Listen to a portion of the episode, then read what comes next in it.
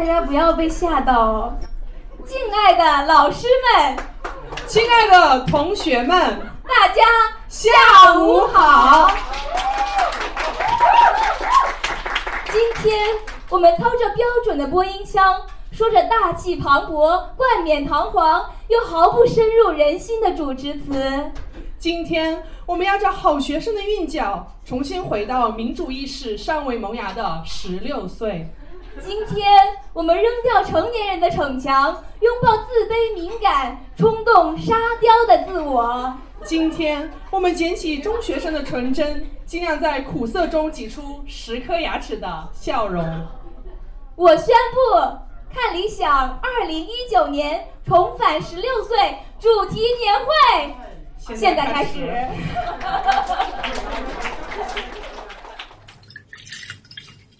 朋友们。里面那个做作的女高音呢，就是我。九个月过去了，再听录音，我隐约的意识到当时的场子可能根本没有热起来。不过呢，这个尴尬的开场只是一个前情提要，我的重点在下一段。嘿嘿，他有一个美少女战士的手机壳，他喜欢一边剪节目一边哼电乐。一九年，他结婚了。张登义，张登义。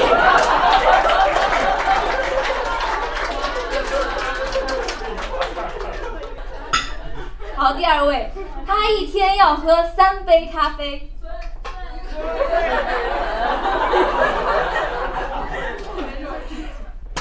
他的孩子总是问他：“你什么时候死？”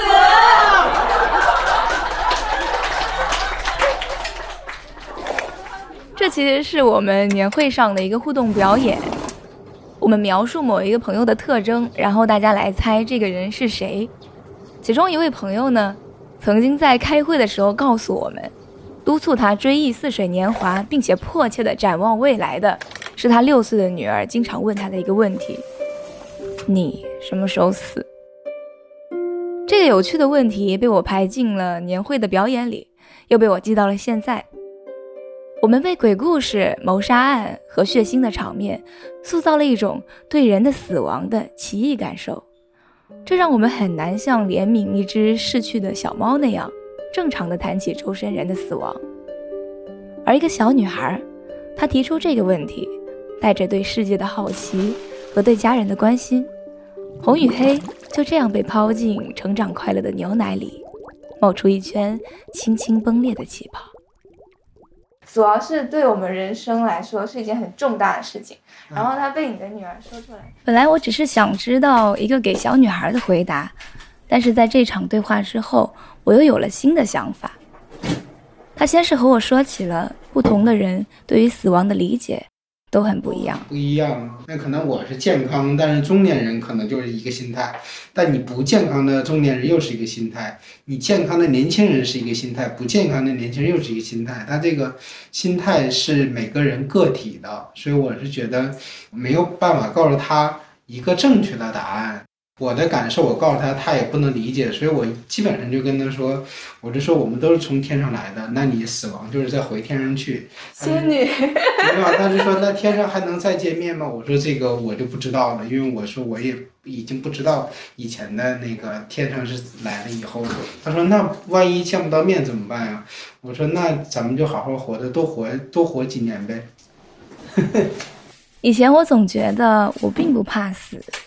生命停在哪一天都可以，但是那或许是因为我还拥有健康活着的权利，我的呼吸还没有嘶哑，也不会断断续续。如果我真的到了最后一刻，我可能也会想说：“别让我走。”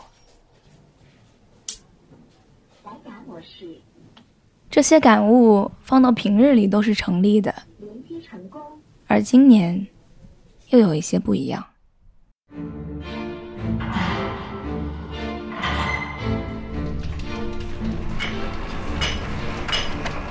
清晨的黑牛奶，我们傍晚喝；我们中午、早上喝；我们夜里喝。我们在空中掘墓，躺着挺宽敞。那房子里的人，他玩蛇，他写信。当暮色降临，德国，你金发的玛格丽特，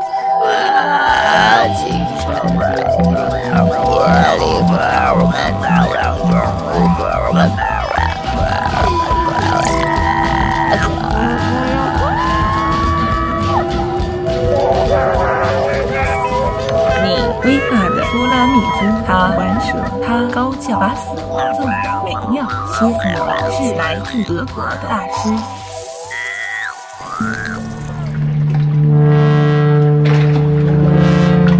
清晨的黑牛奶，我们夜里喝，我们中午喝。死亡是来自德国的大师。我们傍晚、早上喝，我们喝呀喝。死亡是来自德国的大师，他眼睛是蓝的，他用铅弹射你，他瞄得很准。那房子里的人，你金发的，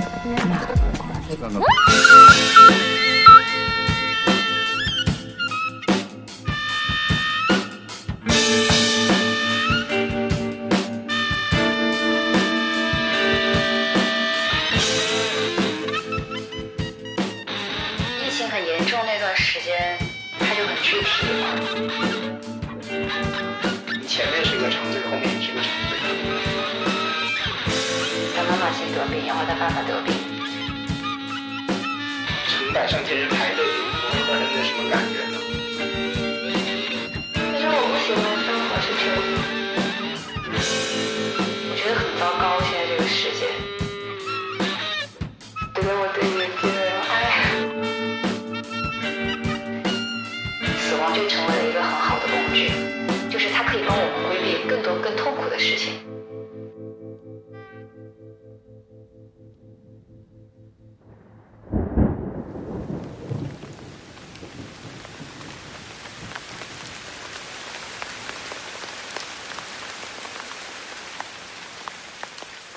今年北京多了好多的雨，他们扒着玻璃窗爬下的时候，像是要把对面的树一条条的撕下来。我也被撕得差不多了，多余的精力令人进入到一种表演，但又疲于表演的状态。所有事都可做可不做，和人之间也只是简单的保持着友好。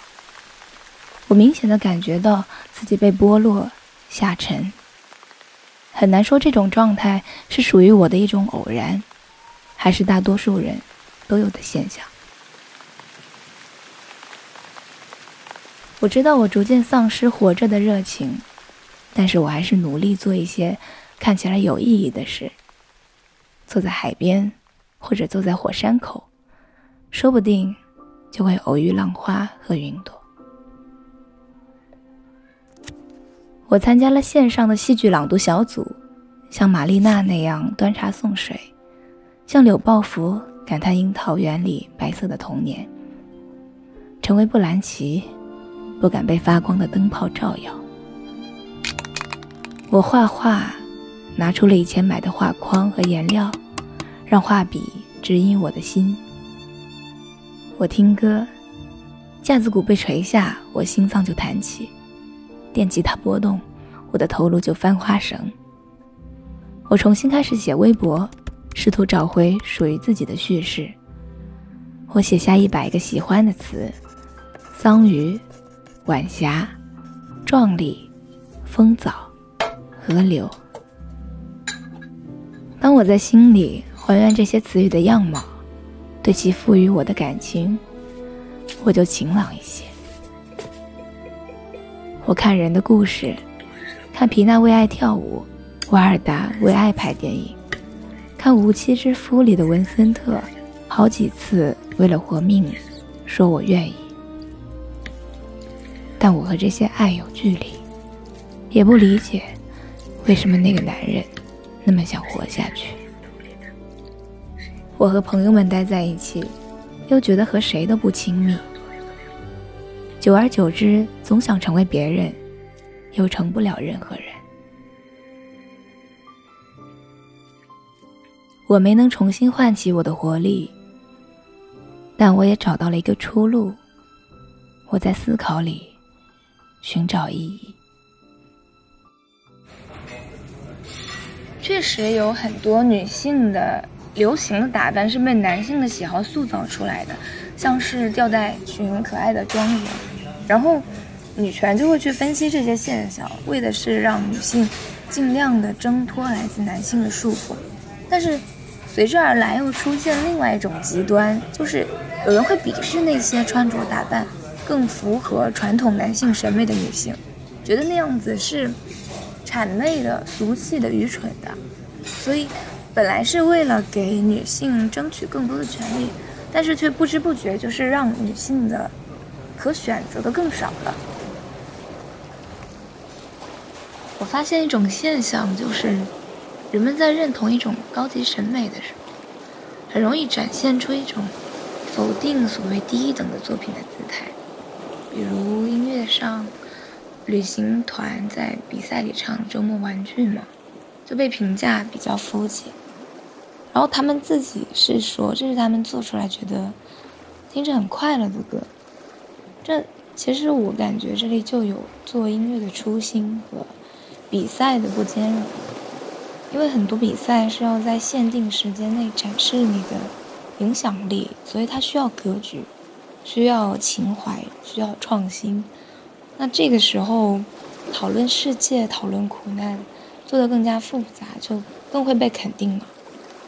如果你单纯是为了自己开心做了简单快乐的音乐，或者你暂时只掌握了常用的和弦，那你在比赛里其实是不容易被承认的。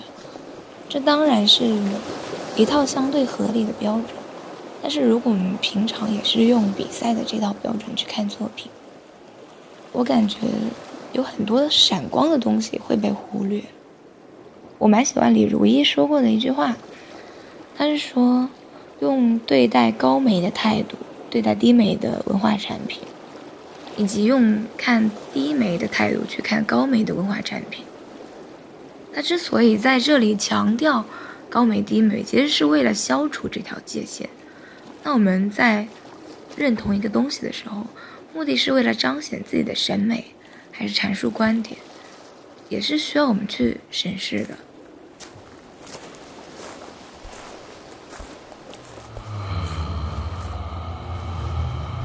可是，思考和辨析虽然让我感觉到了一种理性的愉悦，却让我掉进了另一种困境。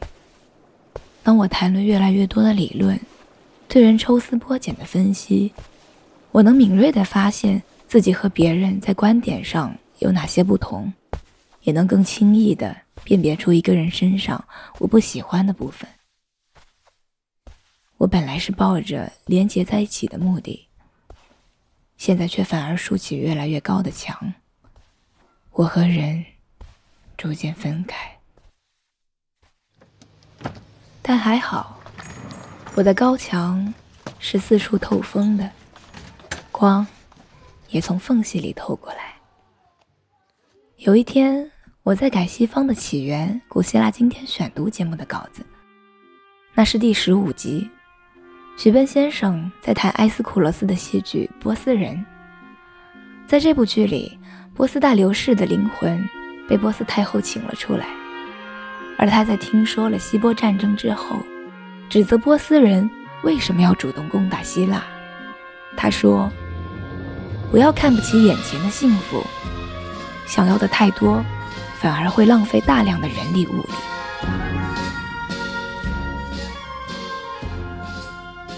不要看不起眼前的幸福。我突然就被这句话触动了。一直以来，我都在寻找更深刻的叙述，更特别的快乐，更亲密的关系，更纯粹的生活，而对于真实发生在自己身边的好，却无动于衷。别人要对我多掏心掏肺，我才会觉得他是真诚的呢。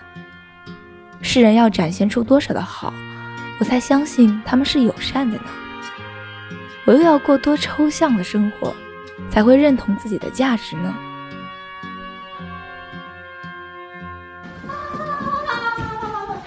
带着新的认知去看世界。我感激朋友的馈赠。送给我的电脑包，来一下。听见杏鲍菇在烤盘上神奇的响声，会感到幸福。走过地下通道，听一位爷爷拉琴唱歌剧，这是人生的奇遇。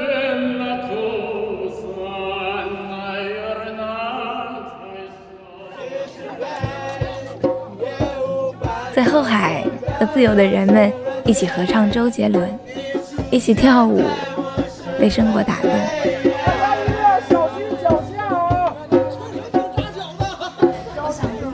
以及上个月我参加了一个即兴配乐的诗会。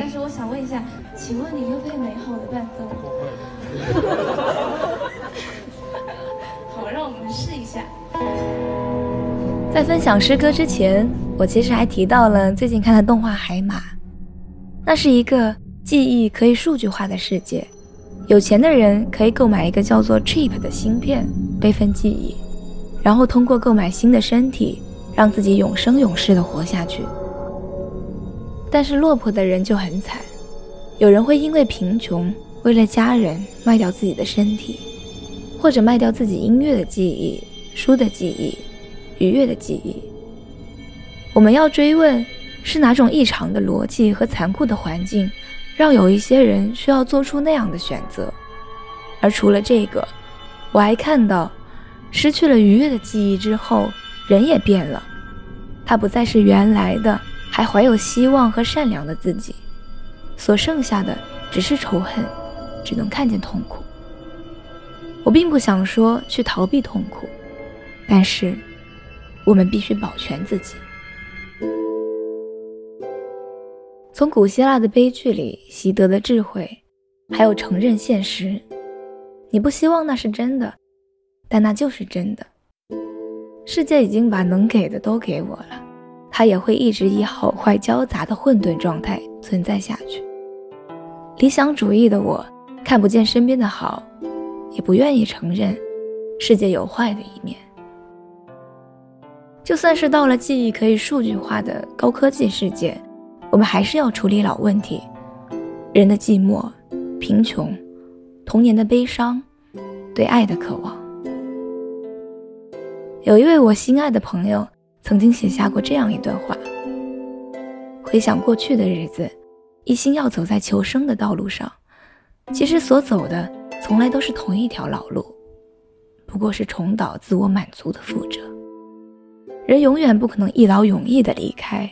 一切都很相似，重复出走，只意味着数月或者数年以后，再次精疲力尽的在新的废墟上醒来。我想在这段话后面再加上一段。我知道我一定会在某次醒来的时候，再次面对眼前的废墟。这种平静的绝望，或许会让我怀疑活着的意义，但是它的存在。恰恰反向证明了我对于生的渴望。死亡从来不是我的第一选择，活着才是。只要我们还在挣扎，这就成为我们最有力量的部分。到时候我去另外一个废墟找你，我们相互拯救。